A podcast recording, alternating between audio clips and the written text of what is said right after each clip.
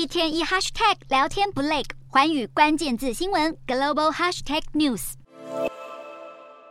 联准会释出升息可能接近尾声的讯号后，美股明显走强，但随着美债殖利率曲线恶化，标普指数涨势一度消散，银行股跌势猛烈。所幸尾盘时段，美国财政部长耶伦表示，将在必要时候采取进一步行动，确保美国人的存款安全，企图提振市场信心。美股四大指数全数收红。